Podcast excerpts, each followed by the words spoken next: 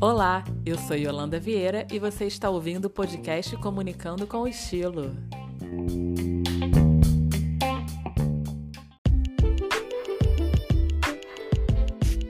Hoje vamos falar sobre como se comunicar melhor com as crianças nessa pandemia. Para falar sobre esse assunto, convidei a Isa Colli, escritora, jornalista e gestora da editora Colli Books. Olá, Isa, seja bem-vinda.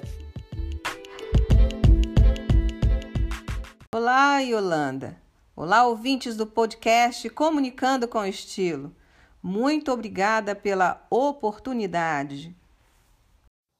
Isa, como que funciona a comunicação para crianças? Você que já tem experiência né, com o público infantil, lançou vários livros para esse tipo de público, como que os pais e mães podem se comunicar melhor com seus filhos nessa pandemia, nesse período de restrições, de lockdown? É um desafio maravilhoso, afinal elas são muito sinceras. Então, você tem que criar um ambiente acolhedor e atrativo para conquistá-las. Se elas não tiverem interesse no primeiro momento, fica bem difícil. Quando a gente podia fazer as atividades e os encontros presenciais, eu me comunicava com elas com abraços apertados, muitos beijinhos, conversa e, claro, muita brincadeira. Mas com a pandemia, né, a gente teve que apelar para a tecnologia. Certo. E qual é o maior desafio de falar com os pequenos através de histórias, de contos?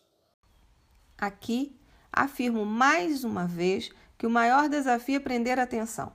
Tem que escolher uma história que seja interessante para a faixa etária e deixar fluir a criatividade. A contação de história é sempre muito eficaz.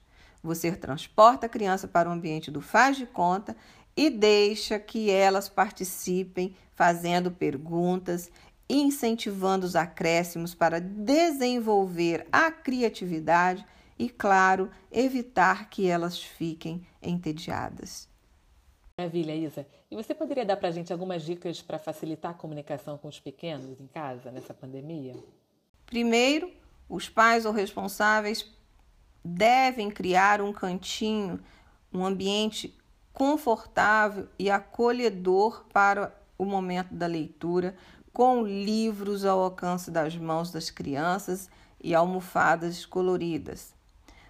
É bacana também separar cadernos, canetinhas, giz de cera, hum, tinta guache e outros objetos que possam ser usados para uma brincadeira após a leitura, por exemplo.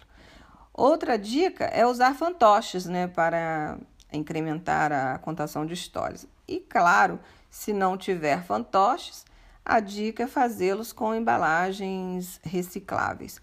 O importante é usar a criatividade. Muito obrigada pela sua participação, Isa. A entrevistada de hoje foi Isa Colli, escritora e gestora da editora Colli Books. No próximo episódio do podcast Comunicando com Estilo, vou falar sobre dicas para criar conteúdo que gere engajamento e audiência no seu Instagram. Não perca!